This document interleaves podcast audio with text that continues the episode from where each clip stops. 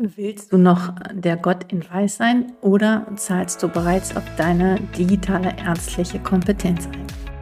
Hallo und herzlich willkommen bei Docs Digital. Mein Name ist Alexandra Wittmer und ich freue mich, dass du da bist. Dieser Podcast ist von Ärztinnen für Ärztinnen und Entscheiderinnen gemacht, mit dem Ziel, dich zu inspirieren und zu motivieren, neue Wege zu gehen, damit wir gemeinsam die digitale Medizin und Kultur gestalten. Heute bei mir zu Gast ist der Arzt und Co-Founder von Amboss. Amboss ist wahrscheinlich jedem Mediziner und jeder Medizinerin ein Begriff.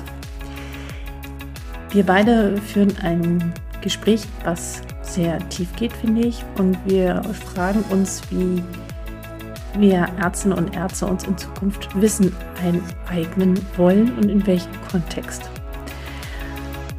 Schauen wir vor unseren Patienten auf digitale Tools oder wollen wir immer noch den Eindruck erwecken, dass wir alles wissen? Oder hast du das schon längst hinter dir gelassen? Außerdem sprechen wir über den Beginn von Amboss, wie es zur Gründung kam und was ihre zukünftigen Pläne sind.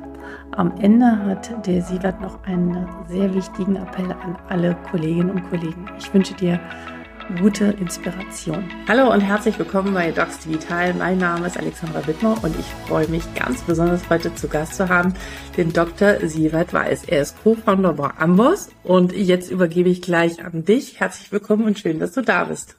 Hallo Alexandra, ich freue mich auch sehr, da zu sein. Ja. Lieber Sievert, äh, vielleicht kannst du, ich meine, die meisten kennen dich wahrscheinlich ähm, und äh, die meisten kennen auch Amboss von den Zuhörern und Zuhörern, aber vielleicht auch nicht alle. Ähm, kannst du dich noch einmal ein bisschen ausführlicher vorstellen? Wer bist du? Was machst du? Und was ist dein Anliegen? Ja, ähm, also äh, ich bin Sievert, äh, Arzt äh, von Hause aus und eben Co-Founder von Amboss.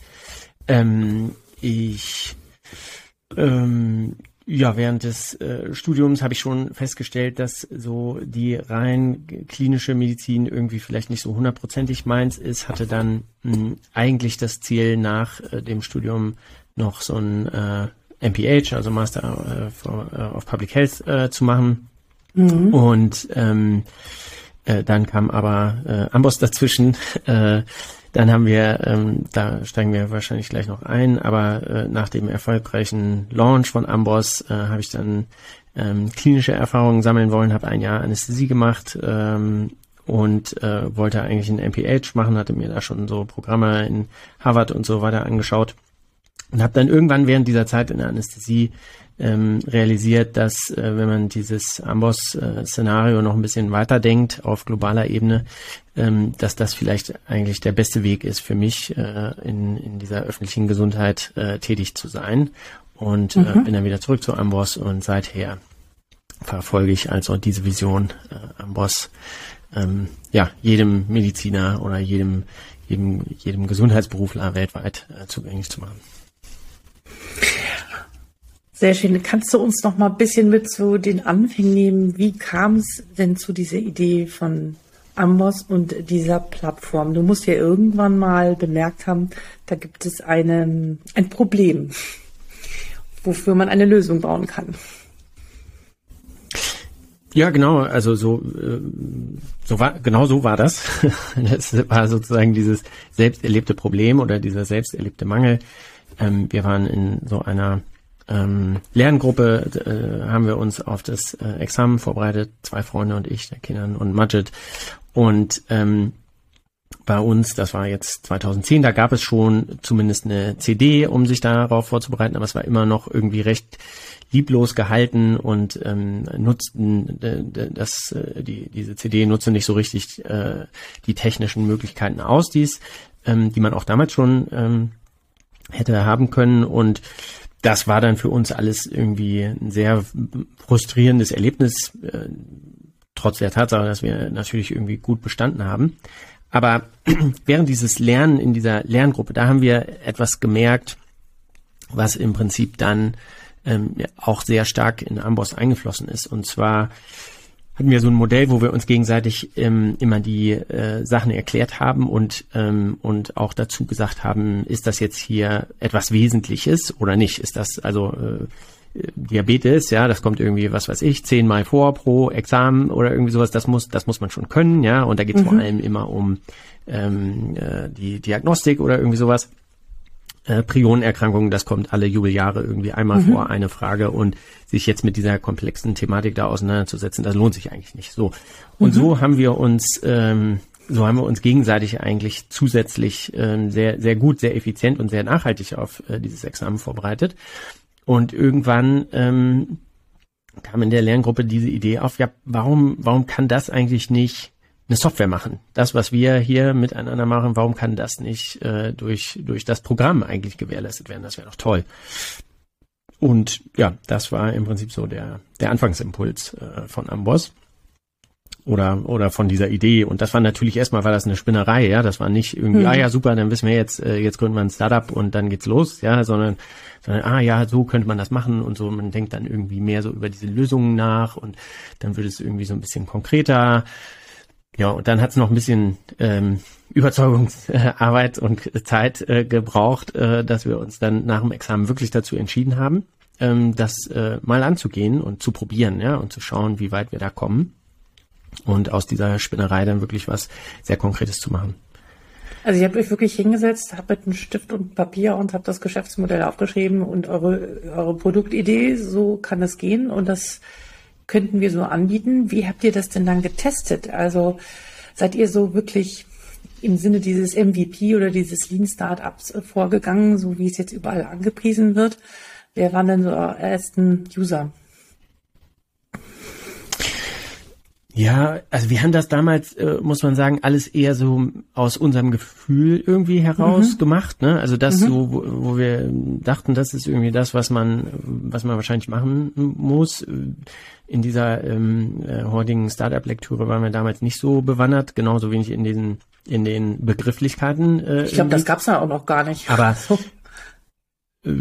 ja, ich weiß, ich weiß nicht, wann es der, der sozusagen den Begriff MVP gab, aber also das war eben 2010 und wir waren ja nun, unser Vorteil war, wir haben das ja gerade selber gemacht, also wir wussten sehr gut äh, sozusagen, was, was die Probleme an dieser Vorbereitung sind. Wir kannten die Zielgruppe sehr gut, weil wir selber in dieser Zielgruppe waren oder sind. Ähm, und äh, dann haben wir da erstmal vor allem uns sozusagen um dieses um, um äh, eine, ja, eine Idee dieses Produktes gekümmert um, und das dann, das haben wir dann äh, mal in in, in so Grafiken äh, dargestellt. Dann haben wir das irgendwie mit unseren Freunden geteilt und denen gezeigt. Ähm, und äh, so, was würdest du davon halten und wie wäre das? Und dann hatten wir auch, glaube ich, irgendwann erste ersten Prototypen, wo man schon die ersten Sachen sich anschauen konnte und testen konnte. Und ähm, das, da sind wir immer dann äh, natürlich sehr nah an die Nutzer rangegangen. Das machen wir auch heute noch, ja, dass mhm. wir immer gucken, ist das jetzt etwas, was dein Bedürfnis erfüllt oder nicht? Oder und und äh, das ist wirklich deutlich besser erfüllt als das, was vorher da war, ja. Mhm. Ihr habt auch genau, ganz das war noch nicht das Businessmodell. Ich meine, das, ja. das Entschuldigung. Nee, ich, äh, ich wollte dich jetzt nicht unterbrechen, aber ihr habt sozusagen erstmal ganz äh, spitz angefangen, indem ihr sozusagen die Examsvorbereitung mit begleitet habt. Und mittlerweile macht ihr, bildet ihr ja sozusagen die ganze Arztjourney ab von Medizinstudenten bis zu dem Chefarzt, der auch in Amboss äh, nutzt, sozusagen. Ist das richtig? Das ist richtig, ja, genau. Also wir haben das, äh, das, wir haben gerade über die Anfänge gesprochen. Wir haben dann ähm, vielleicht äh, so ein bisschen historischer Ablauf, also irgendwie knapp ein Jahr nach Markteinführung, nach dem Launch des Produktes waren wir bei äh, 95 Prozent äh, äh, Marktanteil unter diesen ähm, Examenskandidaten. Also neun von zehn Studierende haben das dann genutzt, das ist eingeschlagen wie eine Bombe. Und ähm, Toll.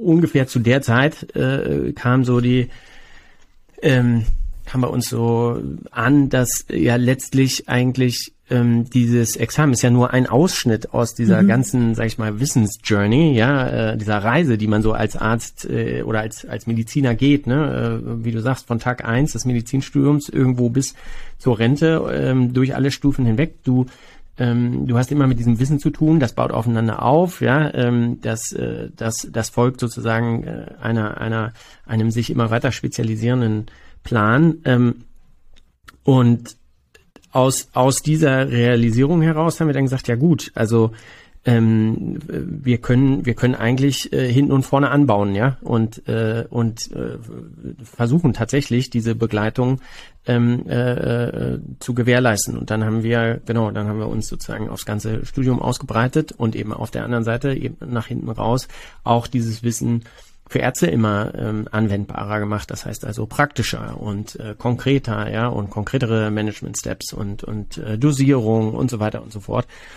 Und ähm, das, äh, das funktioniert tatsächlich sehr gut. Und ähm, wir sind in, in dieser Art und Weise weltweit der Einzige, der diese, der diese im Prinzip horizontale Integration, ja, mhm. ähm, äh, dieses, äh, dieses Lebenszykluses in einer Plattform macht. Und das hat viele Vorteile, weil wir natürlich, wir lernen die Leute kennen über die Zeit, äh, andersrum die Leute lernen die Plattform sehr gut kennen. Wir können dann immer sehr ähm, ähm, sozusagen bedarfsgerecht äh, das Wissen ausspielen, was die Leute brauchen.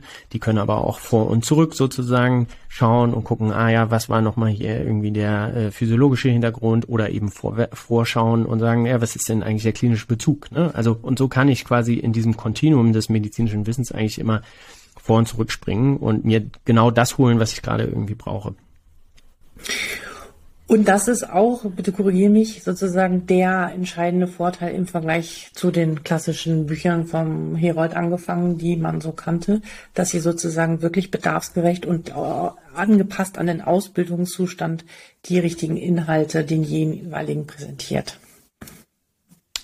Ja, das ist ein, ein wesentlicher Vorteil davon, genau. Also vielleicht, ich will auch nochmal sagen, wir lieben die Bücher, ja. Der Herold mhm. war ein super Buch, habe ich sehr, äh, sehr gerne gelesen, andere Bücher auch. Äh, ähm, das, äh, da, also keine Frage, dass das immer noch sehr, sehr tolle Bücher sind.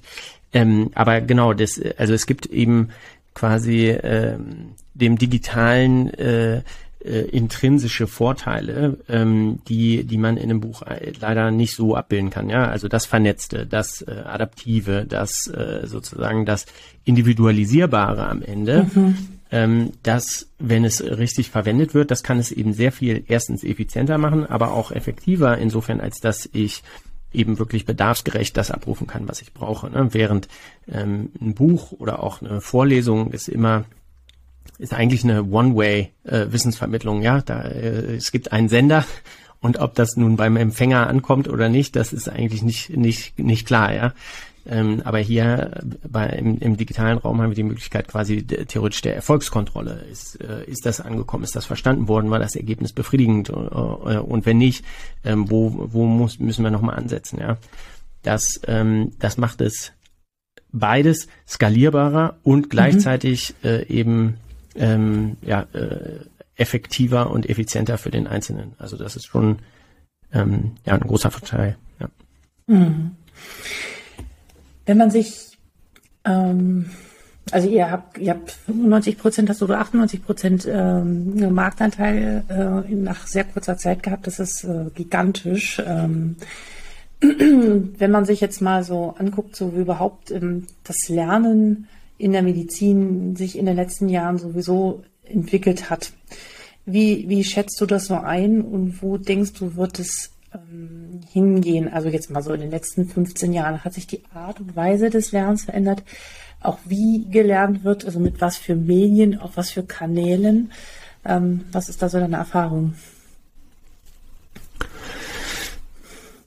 Ja, also ich denke, es ist die Frage, wo was wir betrachten, ja, mhm. äh, wenn wir sagen sozusagen, wie hat sich die die Lehre oder das Lernen verändert. Ähm, äh, es gibt natürlich immer mehr Tools irgendwie, äh, wie Amboss auch, und es gibt auch andere Tools.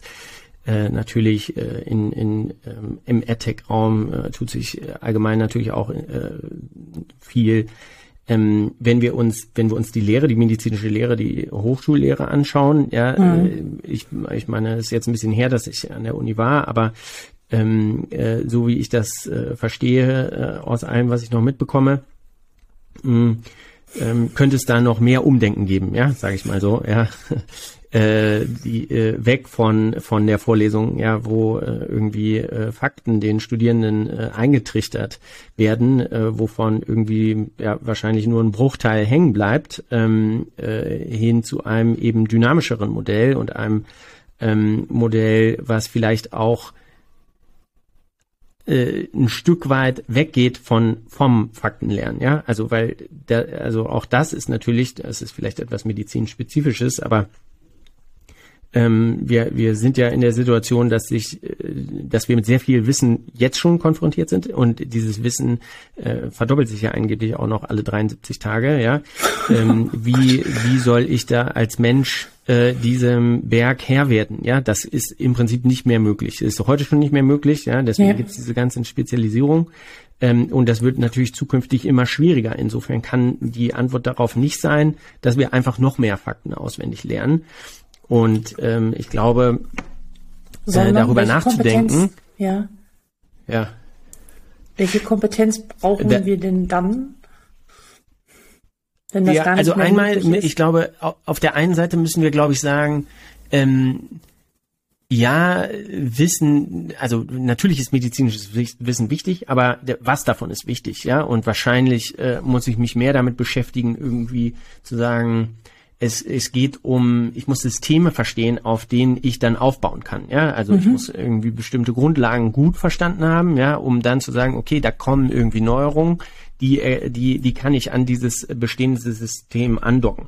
Ich habe aber also und und dieses sehr spezielle Wissen, welche Dosierung bei welchem Medikament und so weiter, ja, und äh, das wird ja in Zukunft alles noch schwieriger mit äh, Precision Medicine und Targeted Therapy und keine Ahnung was, ja, dann wird ja der die, diese Datenmenge und die, die Variationsbreite wird ja nur noch größer. Das kann ich mir dann irgendwie da und da holen. Also ein Teil dieses dieses medizinischen Wissens, was wir heute als äh, als das Hoheitsgebiet des Arztes sehen und als äh, als wahrscheinlich ein wesentliches Distinktionsmerkmal, das ähm, das wird wahrscheinlich zu einem Tool werden müssen, ja, also so etwas wie zum Beispiel Amboss, ja, äh, oder auch in, in, in den EHRs äh, teilweise direkt oder so, ähm, äh, da, da äh, wird es dieses Wissen geben müssen und äh, da weiß ich, ich kann mir das abholen äh, oder ich, ich, es wird mir zugespielt oder wie auch immer, ähm, weil ich das eben nicht mehr alles selber überblicken kann. Das führt aber dazu, dass ich ähm, mich damit vielleicht dann auch also einmal mit dem Faktenlernen im Studium weniger beschäftigen muss, aber auch äh, mit dem äh, ich äh, grübel jetzt rum, was ich irgendwie machen muss äh, mit dem Patienten, weil ich weiß, aha, hier gibt es sichere irgendwie Quellen, ähm, äh, auf die ich zurückgreifen kann.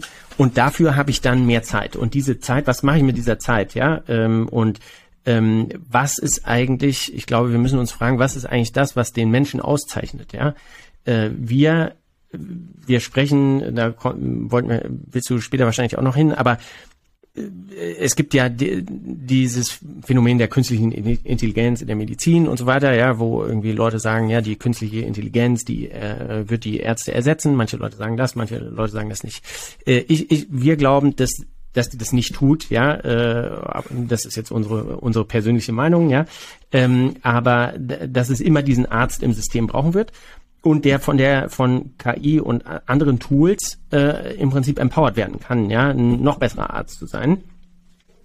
Und äh, das schafft Freiräume dafür, ähm, sich mit den also urmenschlichen äh, Fähigkeiten auseinanderzusetzen, die vielleicht äh, eine größere Rolle spielen können und die mich mehr auszeichnen als diese Tools. Und das könnte etwas sein wie eben Kommunikation, Empathie, wie Management, wie äh, begleite ich den Patienten irgendwie richtig, wie verstehe ich, was, was, was der jetzt äh, am ehesten braucht. Ja, da gibt es eine Faktenlage, aber da gibt es auch irgendwie soziale Komponenten, da gibt es auch irgendwie ähm, äh, äh, was will der Mensch eigentlich, ja, mhm. äh, unabhängig äh, von den von den reinen Fakten und so.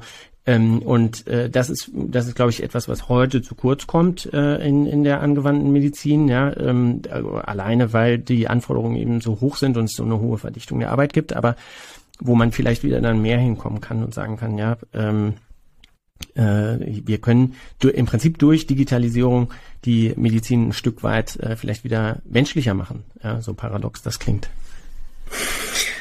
Ja, Definitiv. Und ähm, ich, als du das jetzt gerade alles erzählt hattest, kam ein Bild in meinen Kopf, wo ähm, von dem, von, von ich habe mich früher mal ein bisschen mehr mit Medizingeschichte beschäftigt. Bei der Einführung des Stethoskopes und bei der Einführung sogar des Thermometers gab es damals auch ziemlicher mhm. Aufschrei. Und so nach dem Motto, Gott, äh, das steht zwischen uns und dem Patienten ähnlich, fühlt sich jetzt so ein bisschen an mit all diesen anderen Tools. Was mich interessiert, also ich denke, auch da werden wir uns dran adaptieren, aber wir müssen lernen, damit umzugehen, so wie wir auch gelernt mhm. haben, mit dem Stethoskop umzugehen und es auch wirklich zu nutzen. So werden wir auch diese Tools nutzen lernen können. Was ich, ähm, was, was mich total interessiert, ist, wisst ihr, in welchen Momenten, in welchen Situationen eure User Amboss nutzen? Der Hintergrund dieser Frage ist, mhm. ich, ich erinnere mich noch an Zeiten, also in der Ambulanz, aber auch der, bei der Visite in der Klinik, äh, da ist es natürlich schwierig, da läuft man da rum, da hat man kein Buch dabei und guckt nicht nach. Ja. Ähm, oder es war schon so, äh, doch, das stimmt schon nicht. Ich hatte damals gab es auch diese Arzneimittel-Pockets, die ich in dieser mhm. äh, Kitteltasche hatte. Und damals weiß ich noch, war es mir total unangenehm, wenn ich irgendwie eine Dosierung nicht im Kopf hatte und ich vor dem Patienten stand und das rausholte, um die Dosierung nachzugucken, um es dann in die Kurve damals noch handschriftlich einzutragen. Mhm. Und auch jetzt weiß ich von Kollegen, die sozusagen irgendwelche Symptomchecker oder vielleicht auch Amos, ich weiß es nicht, so halbwegs unter dem, unterm Tisch nutzen, um nachzugucken, um nicht zu präsentieren, oh Gott, ich weiß das jetzt gar nicht. Ähm, versus, ich habe auch andere Kollegen schon erlebt, die sagen völlig selbstverständlich, natürlich, ich kann, wie du schon gesagt hast, es ist überhaupt nicht mehr möglich, das ganze Wissen präsent zu haben. Ähm, ich nutze das in Anwesenheit meines Patienten und das zeigt, ist kein Zeichen davon, dass ich zu blöd bin, dass ich das nicht gelernt habe oder dass ich nicht fähig bin, sondern es ist eher, eher vielmehr ein Zeichen von äh, ja, Kompetenz zu wissen, wo ich nachgucken kann. Was ist da so eure Erfahrung mit? Weil ich glaube, da brauchen wir Ärzte auch in unserer Haltung und wie wir damit umgehen auch noch einen Shift. Ich weiß es nicht. Was denkst du? Ja, ähm, zwei sehr gute Fragen und da, dazu äh, möchte ich gerne zwei Punkte machen. Also einmal äh, vielleicht äh, zur Dimension der Verbreitung von Ambos in der Ärzteschaft. Ähm, wir sind bei gut einem Drittel der Ärzteschaft äh, sozusagen vorhanden, ja, äh, mhm. fest, äh, fester Bestandteil, fest installiert. Ähm, und äh, wir haben eine sehr hohe Nutzungsrate, also ähm, wir sind, glaube ich, bei äh, knapp, ähm, also diese Ärzte, diese, diese Nutzerschaft, die da registriert ist, davon sind 90 Prozent äh, wenigstens einmal im Monat aktiv und von diesen 90 Prozent, die wenigstens einmal monatlich äh, aktiv sind, sind irgendwie 80 Prozent oder so äh, eigentlich sogar täglich aktiv. Also das ist eine mhm. sehr hohe ähm, äh, Nutzung ähm, wir sind an, ich meine, so grob 300 Kliniken äh, in, in Deutschland. Ähm, äh, das findet also schon eine hohe Verbreitung. Es sind mehr äh, noch die, äh, die Ärzte in der Weiterbildung als die, äh, die äh, darüber hinausgehenden ähm, und dann hängt es immer so ein bisschen davon ab, äh, in, in welchem Fachbereich wir schauen. Ja, es gibt Fächer, wie du ja auch weißt, äh, die, die haben, sage ich mal, die überblicken ein größeres Spektrum äh, an Krankheiten äh, und damit ist das Gesamtbild dessen, was die sozusagen beherrschen, erkennen und therapieren können müssen, irgendwie ähm, äh, schwieriger, größer und äh, kognitiv einfach äh, äh, schwerer zu leisten. Ähm, und dann gibt es sicherlich kleinere Bereiche, die vielleicht nicht so, so wissenslastig sind, äh, wie, wie jetzt äh, so große klinische Fächer. Aber also das vielleicht einmal so zum Spektrum. Was wir da mhm. in der Nutzung sehen, ist, ähm, wenn wir laufen hier und da auch in Kliniken mit und schauen uns das natürlich an, äh, wie das wie das aussieht. Mhm. Ähm, und da liegt das dann auf dem Stationswagen, das äh, das iPad oder der Laptop und dann ist das offen, der äh, Amboss oder der Tab ja. oder irgendwie sowas. Und das wird dann im Prinzip genau so, wie du das beschrieben hast, ähm, eigentlich kontinuierlich konsultiert äh, zu den unterschiedlichsten Fragestellungen, die dann während einer Visite oder wie auch immer aufkommen, ne? oder in der Notaufnahme. Aber es wird ähm, vor dem Patienten gemacht und das finde ich schon was Besonderes. also. Das, ja, da, also auf diese Spezialität, das weiß ich, das kann ich jetzt nicht sagen. Also das ist der Visitenwagen, ja. Ich glaube, es natürlich, Ambos gibt es auch auf dem Handy, ne, ob hm. welche, welcher Prozentteil der äh, ärztlichen Kollegen sich traut, vor dem Patienten das Handy rauszuholen, ja, äh, äh, versus ähm, äh, das dann doch vielleicht vor der Tür macht, das, das kann ich jetzt nur nicht ganz sagen. Aber das ist der zweite Punkt, zu dem ich äh, auch kommen möchte und ich, das finde ich sehr gut, dass du das gesagt hast.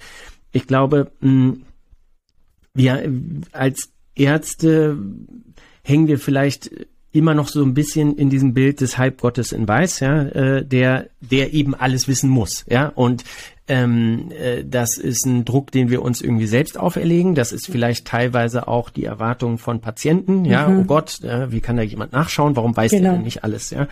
Und ich genau. glaube, genau wie du sagst, da brauchen wir eigentlich eine Gesell also eigentlich ein gesellschaftliches Umdenken, Total. dass es ein, ein Zeichen der Stärke ist, zu sagen, ich weiß das nicht, aber ich schaue das äh, für dich nach. Ja, und ich kann das auch gar nicht wissen, ja, weil das eben, gut, das ist natürlich irgendwie ein bisschen schwer zu erklären vielleicht, aber ich kann das auch gar nicht alles wissen, aber ich gebe mir jetzt hier äh, sozusagen, ich, ich, ich, ich zeige mich vulnerabel und ich ähm, zugunsten des Patienten. Denn was sonst passiert ist, dass ich eben nicht nachschaue, vielleicht, ja, weil das zu aufwendig ist, ich dann irgendwie google, ich lande irgendwie auf irgendwelchen komischen Seiten, äh, dann weiß ich nicht, wie verlässlich die Info ist, dann breche ich irgendwie ab, weil ich auch nicht viel Zeit habe und dann mache ich irgendwie doch irgendwas, was ich mir was ich denke, was irgendwie vielleicht gut ist, ja. Ähm, und das ist natürlich nicht immer schlecht, aber das ist vielleicht nicht die bestmögliche Option, ja. Und ähm, ich glaube, wir müssen dahin kommen zu sagen, nee, das, es, keiner muss diesen Anspruch des Halbgottes in Weiß haben, äh, sondern wir, wir müssen dahin zu einem partnerschaftlichen Modell, wo es darum geht, äh, ich, dass ich mit dem äh, Patienten auf Augenhöhe irgendwie kommunizieren kann, mit dem die Lösungsmöglichkeiten besprechen kann und äh, eben auch sagen kann, ja, das weiß ich nicht, hier hole ich mir Rat. Ja, hier hole ich mir Rat von einem Kollegen, hier hole ich mir Rat äh, von, von einem Tool oder was auch immer. Und dann, äh, ich glaube, da kommen wir dahin, dass auch viele, ähm, ja, viele Fehler vermieden werden, ja, also oder oder ähm, bessere Therapien äh, ermöglicht werden aus in der Gesamtschau, ja, ähm, und ähm, das, das ist, denke ich, etwas, was für uns alle heilsam wäre, ja, zu sagen, ähm, das ist, es ist Menschen unmöglich, das zu leisten. Lass uns das anerkennen und lass uns äh, lass uns jetzt äh, dann mit dieser neuen Realität besser umgehen. Ja.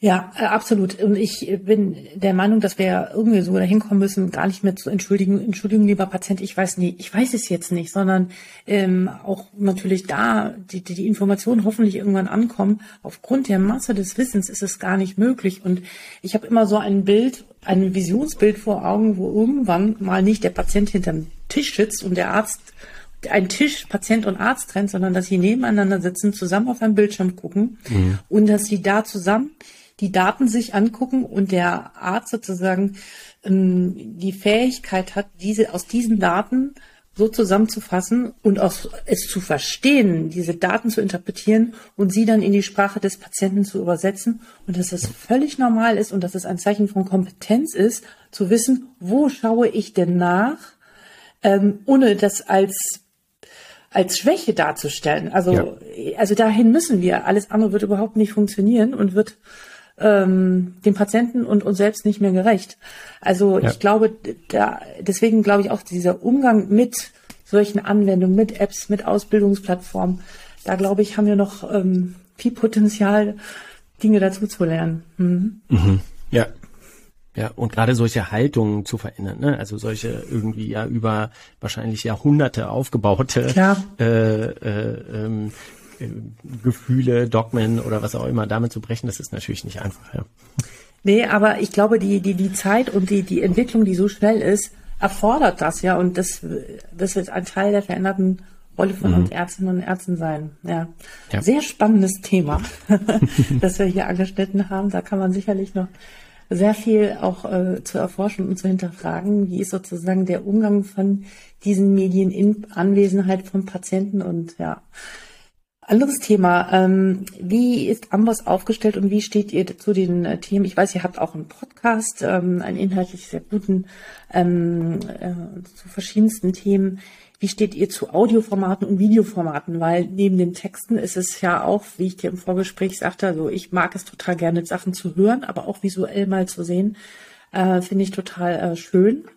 Und äh, wenn man sich mal andere äh, Bereiche außerhalb der Medizin anguckt, da gibt es ja wahnsinnig viele tolle, schon gute Lernangebote, digitale Lernangebote. Das ist ja auch noch so ein bisschen mau.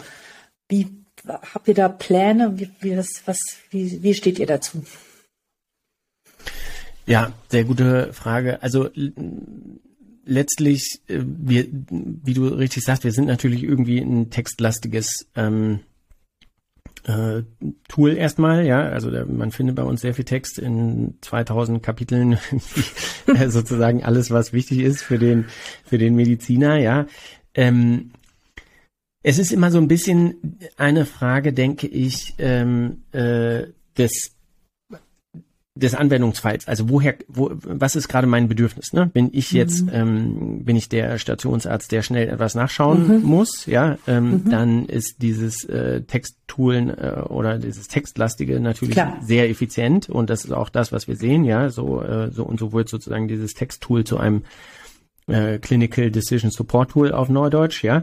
Mhm. Ähm, wenn es ums Lernen geht, äh, dann sind natürlich ähm, äh, Audio, audiovisuelle ähm, Formate ähm, äh, ein, ein Teil der Palette dessen, was man irgendwie dafür äh, anbieten kann und äh, sollte, weil eben, äh, weil es eben sehr unterschiedliche Lerntypen Typen gibt, es unterschiedliche auch mhm. äh, Lernzeitpunkte gibt. Ja, äh, ich kann mit einem Podcast, den kann ich super auf dem Fahrrad äh, Exakt, zur ja. Uni hören, ja, äh, oder zur zur Arbeit, aber äh, da kann ich eben nicht lesen. Ähm, und äh, ein Video kann mir sehr komplexe ähm, Sachverhalte vielleicht äh, in, wo es um mehrere Dimensionen geht, die ich verstehen muss, die ich, äh, die ich äh, in einem Text eigentlich nur sehr schwer erklären kann, äh, kann ich in einem Video dann irgendwie machen. Also es ist immer so ein bisschen die Frage: Einmal, was soll dargestellt werden und aus was was ist die, ähm, woher kommt der Nutzer an dieser Stelle? Und das ist das, was wir ab, also immer abwägen bei den Inhalten, die wir erstellen, weil es natürlich so ist, dass jetzt ein Video ähm, sehr viel aufwendiger zu produzieren ist. Ja, wenn, wenn gerade wenn wir jetzt über so Prozedurenvideos oder sowas sprechen, die wir auch haben, ja, also wir haben einen ausführlichen Ultraschallkurs beispielsweise oder sowas. Äh, aber um das alles zu recherchieren und dann eben auch in ein Video zu gießen mit äh, mit äh, visuellen Überlagerungen und so weiter, äh, das, das ist schon sehr, sehr aufwendig. Also deswegen triagieren wir im Prinzip den Content auf eine gewisse Art und Weise und sagen, das ist eigentlich der richtige Content hier äh, oder für diesen Anspruch ist der Content am besten als ähm, Text dargestellt äh, oder hier als Illustration oder hier als Animation oder als äh, eben Erklärvideo oder oder Audioformat. Ähm, und so erweitert sich bei uns irgendwie natürlich sukzessiv die Palette dessen, was wir anbieten. Also es gibt äh, es gibt Amboss Audio, es gibt den Amboss Podcast, es gibt äh, die ganzen Prozeduren, Videos. Das wird auch alles erweitert. Es braucht nur eben brauchen diese aufwendigeren Formate mehr Zeit. Mhm. Ja, ja. Ich ähm, ich ich will jetzt ja keine Werbung für, für, für Schulvideos oder machen, aber es gibt mittlerweile ja auch sehr spannende Lernplattformen für Schüler und Schülerinnen. Meine Töchter nutzen die ganz gerne. Und dann dachte ich, Mensch, ja. das, das hätte ich auch noch mal gerne in der Medizin und zwar ein bisschen ausführlicher. Aber ich bin mir sicher, dass das äh, auch in den nächsten Jahren ähm, immer mehr zunehmen wird, diese Möglichkeiten zu nutzen. Wie ist es so mit ähm, Themen, die so über diese klassischen fachlichen Inhalte hinausgehen? Ähm, bei mir bei Docs Digital geht es um die Digitalisierung in der Medizin von verschiedensten äh, Gesichtspunkten aus gesehen aber natürlich auch um die digitale Medizin mit den VR, mit Robotik, mit äh, künstlicher Intelligenz und so weiter an sich. Das sind ja alles Dinge, wo wir nicht als Ärzte selbst äh, sozusagen coden müssen, aber wir müssen die Prinzipien dahinter verstehen und ab 2026 wird das auch im Studium prüfungsrelevant sein. Werdet ihr auch dort reingehen? Werdet ihr euch diese Themen auch annehmen? Also sozusagen diese Digital Health Themen ähm, mit all dem, was dazugehört? Ähm, ist da was geplant? Das ist so der eine, die eine Frage. Und darüber hinaus, wie wir ja schon immer wieder jetzt angesprochen haben, fällt ja auf, dass mit der zunehmend veränderten Rolle von uns Ärztinnen und Ärzten ja auch noch andere Kompetenzen wichtig mhm. werden oder eigentlich schon immer wichtig waren. Sowas wie äh, Führungskompetenzen, ähm, äh, Data Literacy, ja, also Umgang überhaupt mit Daten, Datennutzung, ähm, was ist gut, was ist nicht gut. Ähm, habt ihr da schon mal ja, darüber nachgedacht oder wie steht ihr dazu? Oder bleibt ihr bei dem Fokus? Also letztlich äh, würde ich, würde ich sagen, ähm, versuchen wir eigentlich alles, was irgendwie für die Ausübung dieses, äh, dieses Berufes irgendwie wichtig ist, abzubilden, was mhm. in der Art und Weise, wie wir es abbilden können, eben Sinn macht. Mhm. Ja? Ähm, und wir wir sehen uns eben und wir, wir sind es mehr und mehr, dieser lebenslange Begleiter des Mediziners, mhm. eben von Tag eins des Studiums bis, bis hin irgendwie zur Rente. Da können solche Themen natürlich auch vorkommen. Man muss sich bei manchen dieser Themen sicherlich fragen, ob die, inwieweit die für den digitalen Raum geeignet sind oder inwieweit man die da abbilden kann. Ja, ähm, äh, wahrscheinlich sind ähm, kann man gewisse Grundfähigkeiten und Grundwissen kann man äh, für, für alle diese Themen auch irgendwie ähm, äh, abbilden, ähm, dass, dass das dann wirklich in der Praxis angewendet wird, was wahrscheinlich ein wesentlicher Teil ist, äh, das, das muss man dann vielleicht doch irgendwie live machen. Ne? Also ähm, so ähnlich ist es jetzt auch schon mit, wenn wir zum Beispiel ne, auf, auf, die, auf unsere Prozeduren oder sowas schauen, und sagen, ja gut, also es gibt jetzt einen Ultraschallkurs, ja, aber äh, wenn ich den, wenn ich den gemacht habe, dann habe ich irgendwie gut verstanden, wie ich, wie ich die ganzen Organe schalle und wie ich den Schallkopf halten muss und äh, und was ich dann da so sehen kann und so. Ähm, aber ich muss den Schallkopf eben auch doch nochmal äh, selber in die Hand nehmen, natürlich, ja, und, mhm. und äh, dann selber äh, schauen, wie das ist, ja, Hand-Auge-Koordination, ja, äh, wie kann ich die lieber ja, durchfächern und keine Ahnung was, ja. Und das ist, denke ich, das wird bei solchen, bei Kommunikation wird das natürlich, wird das ähnlich sein, bei Führungskompetenz wird es vielleicht auch irgendwie ähnlich sein. Datenkompetenz kann, könnte ich mir besser vorstellen, ja, das mhm. kann man, glaube ich, wahrscheinlich gut abbilden. Ähm, äh, und was, was jetzt so Digital Medicine äh, an, angeht, ähm, also ich denke, alles, was da irgendwie eben wirklich relevant ist für den Arzt oder für den, für den Beruf als Arzt, das, ähm, das ist etwas, was, was bei uns auch einen Platz finden wird. Die ähm, digitalen Gesundheitsanwendungen, dazu klären wir schon auf. Äh, wir listen die auf, die, die äh, verschrieben werden können. Wir Super. zeigen auf, wie die verschrieben werden können, was Sehr häufig äh, äh, nicht vorhanden ist als Wissen und so. Ähm, und ja. alles, äh, alles, was da sehr greifbar ist und was, glaube ich, diesen Alltag irgendwie ähm, beeinflussen kann, das, das kommt schon rein. Letztlich ist, äh, folgt das sozusagen der Idee zu sagen, es gibt sehr viel da draußen, äh, was, äh, was, was wir schon wissen, ja, ob das medizinisches Wissen ist, ob das Wissen über, sagen wir jetzt, äh, digitale Gesundheitsanwendungen ist und so weiter. Das findet den Weg in die Praxis nicht. Ja, das bleibt irgendwo hängen. Das bleibt äh, äh entweder äh, also alleine von da äh, von dem Finding, ja, was in irgendeinem Paper ist, äh, bis hin äh, bis hin ja. zur Aufnahme in eine Guideline äh, vergehen irgendwie einige Jahre. Ja. Ähm, und dann äh, ist ist diese Guideline ein 300 Seiten PDF zu einer äh, Erkrankung, die dann ja der der entsprechenden Fach, äh, Fachgruppe zur Verfügung gestellt wird, aber da ist ja keinerlei ähm, äh, ja, also da fehlt auch wieder die Feedback-Schleife. Kommt das denn an? Ist das verständlich? Äh, wird das denn jetzt benutzt? Also dass, dass sozusagen der Allgemeinmediziner auf dem Land irgendwo dann äh, wirklich diese, diese Themen so ähm, ver verwendet und dieses Wissen so anwenden kann, ja, da, da, da kann schon sehr viel Zeit vergehen. Ähm, nehme ich mal an, ja, und und das ist, äh, ich, wenn, wenn wir es schaffen, mehr von dem, was es an, an, an, an erwiesenem äh, medizinischem Wissen gibt, ja, in die Praxis zu bringen, ich glaube, dann, dann haben wir schon sehr viel gewonnen. Ja, da, das ist, äh, wir bringen jetzt die, lauern noch große Effekte. Ja, wir bringen jetzt natürlich die Frage auf der Zunge, äh, ähm, oder wie sagt man das? Naja, warum dauert es so lange, diese Umsetzung dann äh, in die Versorgung wirklich zu bringen immer?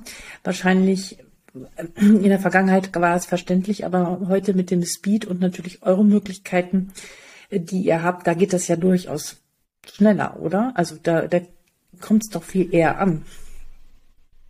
Das äh, genau, also das ist letztlich die äh, Mission, die wir verfolgen. Ne? Mhm. schneller, würde, würde Wissen schneller in die so ist, Versorgung ja. zu bringen, ja. Ja. ja. ja. Also mh, ist es, wie ist es? Ihr seid ja auch in den USA. Ähm, was ist so, mhm. was ist so der von, von, von der Haltung der Mediziner, Ärzte? Das interessiert mich jetzt so eines der wichtigsten Merkmale, Unterschiede zwischen uns hier und den dort im, im Nutzungsverhalten, überhaupt in der Einstellung zu, zum, zum Lernen, zum Fortbilden, Nutzung von, von, von Wissen. Was machen, machen die was anderes oder ist das alles ähnlich? Ja.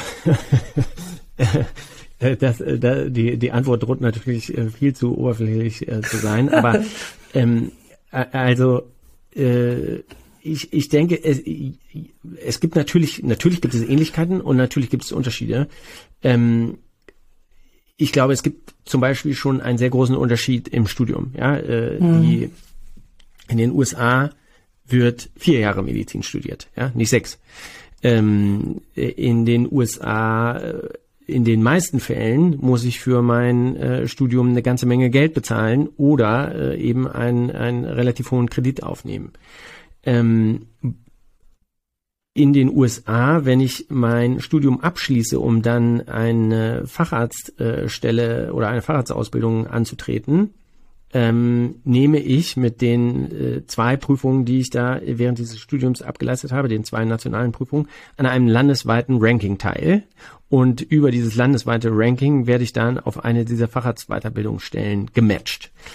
All das führt natürlich dazu, dass es einen enorm hohen Druck gibt, während mhm. dieses äh, Studiums ähm, äh, gut abzuschneiden und äh, gute Prüfungen abzulegen und vor allem eben sehr gute nationale Prüfungen abzulegen.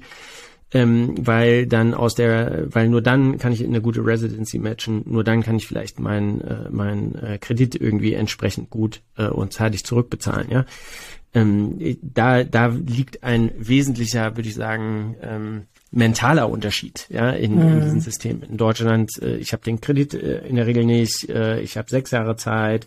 Ja, natürlich ist das Studium jetzt auch äh, stressig, ja, aber also das ist, glaube ich, schon nochmal ein sehr, sehr großer Unterschied.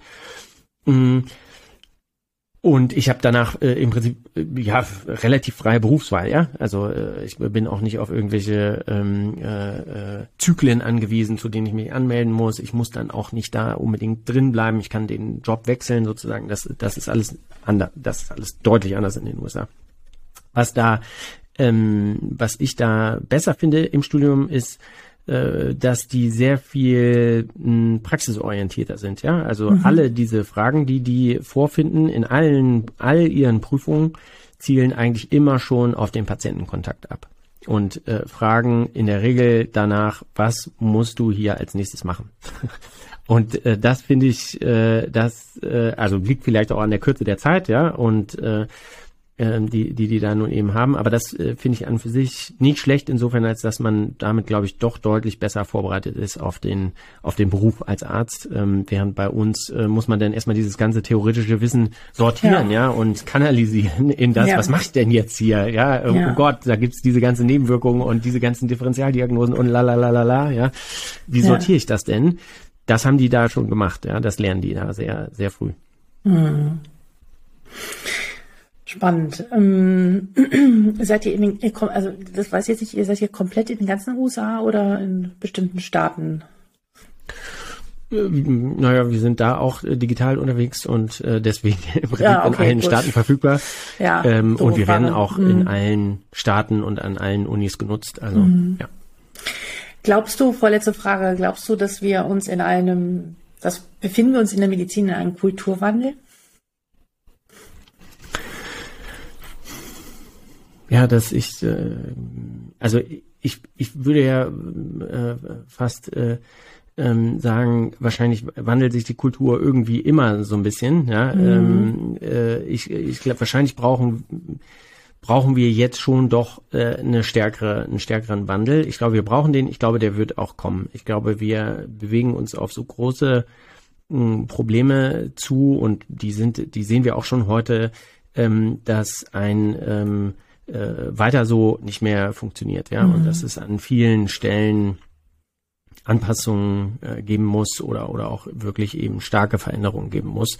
Ähm, wie wir sagten, dieses, dieses Rollenbild äh, sozusagen zu überdenken, zu überlegen, was das dann äh, so heißt, sowohl für das Studium als auch den Arztberuf, welche, welche, wie, wie, wie verhalte ich mich anders, welche Kompetenzen sind wichtiger, ähm, äh, auch ich glaube auch aus gesundheitspolitischer Sicht, ja, oder, oder gesundheitswirtschaftlicher Sicht äh, können wir uns auch noch äh, viele Fragen stellen, ja, äh, ob wir da äh, nicht auch noch ein bisschen anpassen können, ja, und überlegen können, wie, wie kann man, ähm, wie kann man die Incentivierungen rausnehmen aus dem System äh, hin zu äh, mehr Behandlung, ja? Also das ist ja auch nicht unbedingt immer die beste Option, ja, zu sagen, okay, äh, wenn wenn ich jetzt hier den Patienten operiere, äh, dann äh, profitiere ich äh, finanziell davon. Ja, also das ist ein nächste große Thema. Aber letztlich, ich glaube, man muss ähm, bei in, in, in dem Gesundheitswesen als Ganzem ähm, äh, wahrscheinlich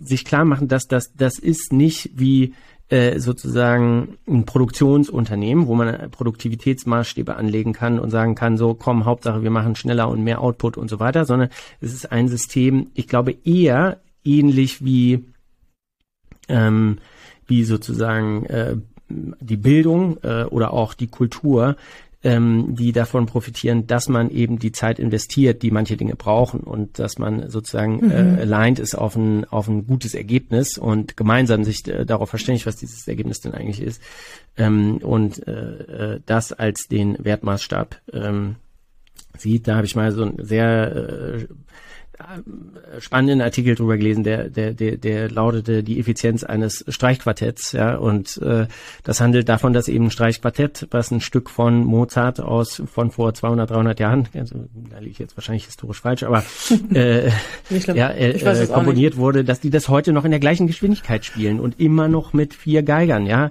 ähm, und eben nicht mit rein und auch nicht doppelt so schnell, ja, äh, und da, davon profitiert äh, sozusagen dieses dieses Stück ganz doll, ja, äh, und ähm, ich glaube, es es gibt ähnliche ähnliche Beziehungen zwischen Menschen, wo wo Kontaktzeit eine Rolle spielt, ja, und äh, die immer weiter zu verkürzen, das führt nicht zu einem besseren Ergebnis. Ja, das ist ein schöner das ist ein schöner Vergleich. Äh, vielleicht kannst du mir diesen Artikel noch nennen, wo du ihn gefunden hast, oder dass wir den nochmal verlinken. Ja, das gerne. würde ich sehr schön finden.